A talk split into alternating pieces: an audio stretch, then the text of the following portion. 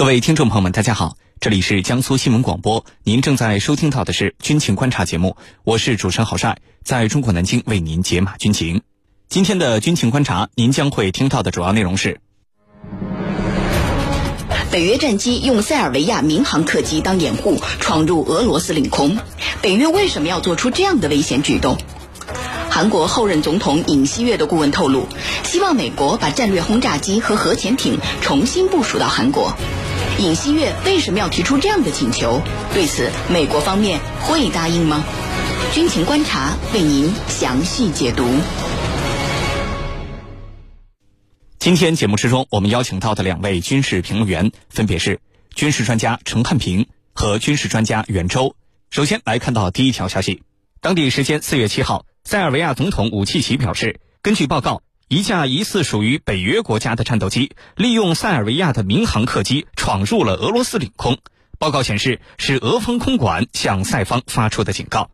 就此，吴奇奇表示，塞尔维亚将正式要求俄罗斯提供更多信息，同时要求北约提供相关信息。那么，北约为什么要做出这样的危险举动呢？接下来，郝帅邀请军事评论员和你一起关注。袁老师，我们首先来说一下。战斗机利用民航客机来打掩护，然后呢闯入他国领空，这样的一个骚操作、骚套路，它在技术上可行吗？会不会带来哪些危险性的后果？另外，我们很想知道这样的事情在国际上有没有类似的先例呢？请您为我们梳理一下。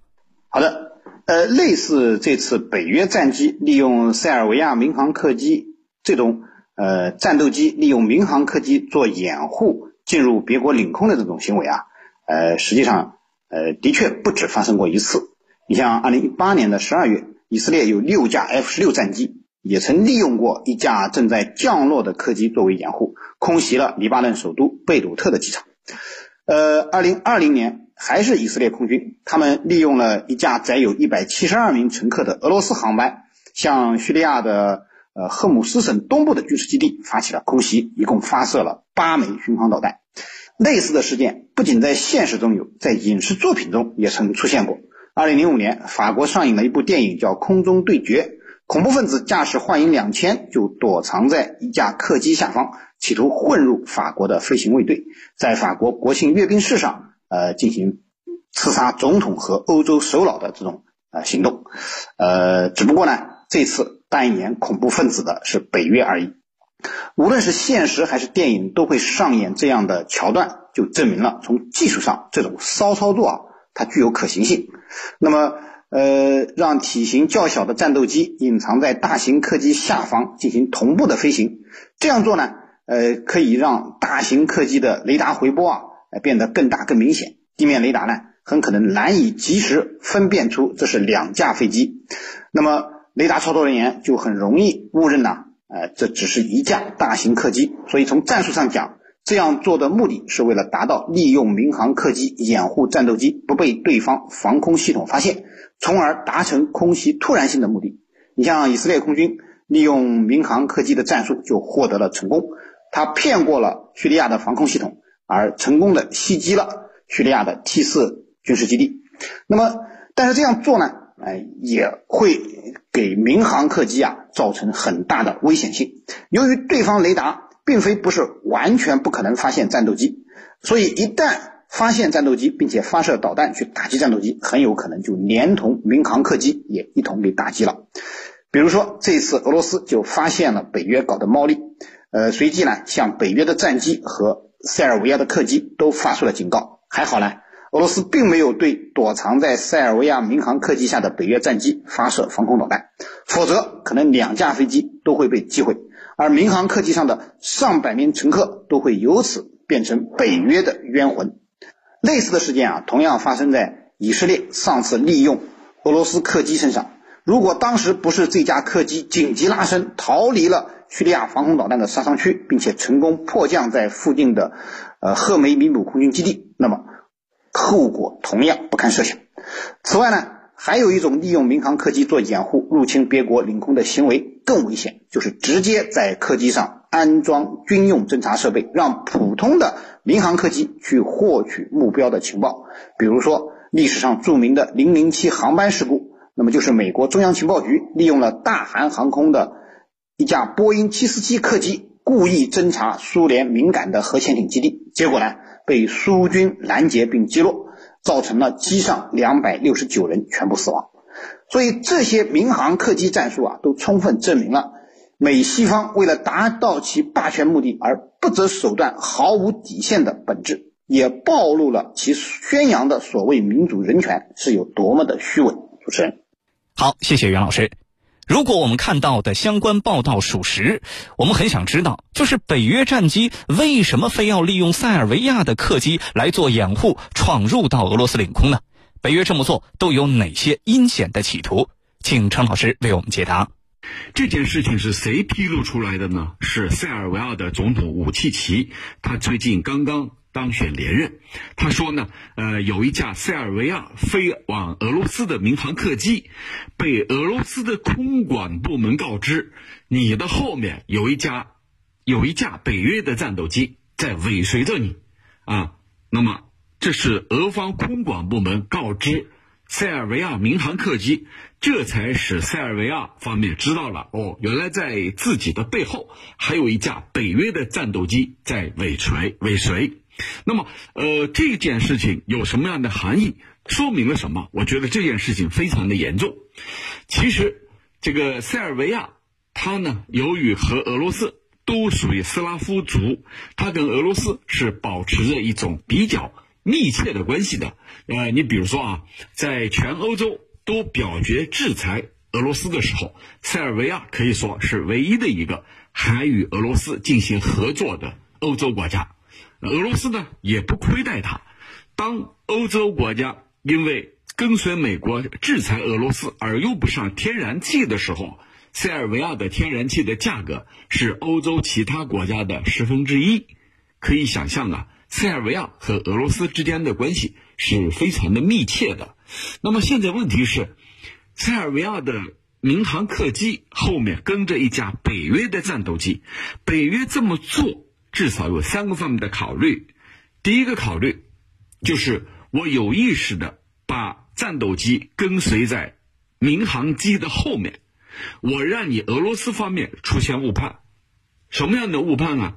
就是人在紧张的状态之下，很容易出现误判。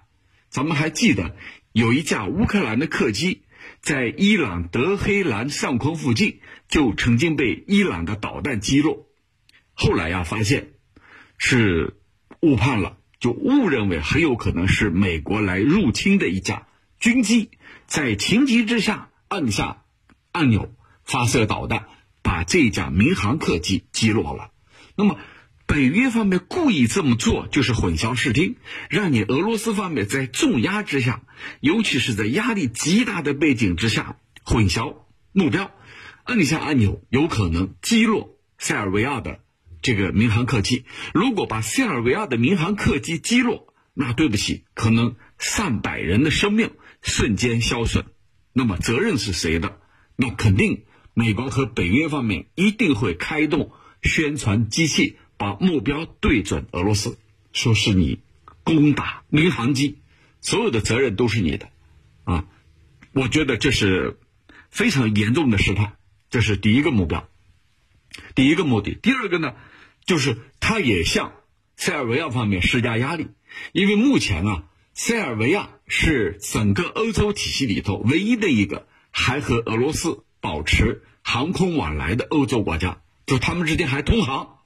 既然你通航，那么我跟在你的背后，就是要给你施加压力，你尽快也停掉，停掉，让你觉得很不安全，那最终主动停掉。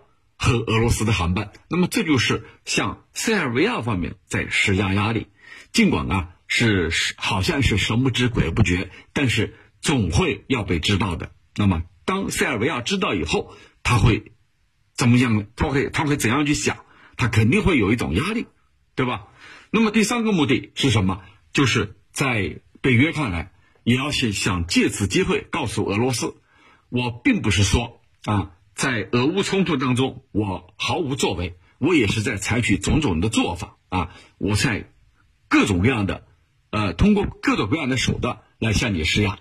那么这些方面啊，这个这几个因素叠加，正是这一次北约把战斗机跟尾随在塞尔维亚民航客机的后面。那么塞尔维亚方面主动把这件事情捅出来，又说明了什么？主动把这件事说出来，就告诉你我不怕，我不在乎，民航我依然要跟俄罗斯保持这种通航。如果你真的有一天，你用什么幺蛾子啊使坏。导致我民航客机被击落的话，那所有的责任在你。所以这次主动把它公开，我觉得让北约方面会陷入被动。主持人，好，谢谢陈老师。那么接下来呢是军迷时间。军迷时间，军迷时间。我看到有军迷朋友给我留言提问。说飞机呢都怕撞鸟事故啊，这个我们都知道。如果我们能够造出大量的体积小但速度很快的所谓电子作战鸟，那么在战时呢，用海量的这样的电子鸟去撞击敌军的战机或者是无人机，这样的战术能不能收到奇效呢？这个问题确实是脑洞大开。那么从军事专业的角度来讲，如何解答，如何看待呢？请袁老师您为我们分析一下。好的，呃，我觉得啊，这个军迷朋友，呃，用电子鸟去装飞机的这种想法，呃，很有创造性。那么，用大量的电子鸟去撞击飞机啊，可以说是一种性价比很高的防空方式。但是目前呢，这种方式在技术上还不具备条件。主要的问题啊，就是电子鸟它飞不了那么高，也飞不了那么远，根本就没有机会去撞击飞机。我们知道，现代空战啊，一般而言都是超视距空战。对方的战机基本上都会在几十公里甚至上百公里之外发射远程攻击弹药，而战机的飞行高度也都是上千米的高空。电子鸟体积小，根本无法携带大功率的发电机，更不用说燃油发动机了。所以它既飞不高，也飞不远，几乎没有机会去接近对方战机，所以更说不上去撞击对方战机了。未来如果有一天，技术成熟了，能让这些电子鸟飞得又高又远，或许真的有可能会变为现实。主持人，好，谢谢袁老师的分析。军情观察现重磅推出了全新互动单元“军迷时间”。您想了解哪些新型的武器装备？您最关心的军事热点是什么？您对当前的国际局势有哪些自己的看法？请尽情留言提问，我们会邀请军事大 V 来为您答疑解惑。参与互动的方式非常简单，请关注江苏新闻广播的官方微信号，点击菜单栏的“收听互动大蓝鲸 Live”，然后在“军情观察”的话题帖当中给我们留言。或者是关注我的微博“天下第一好好好”，也可以向我留言提问。好，上半段的节目就是这样，稍事休息，军情观察马上回来。春暖花开，焕然新生。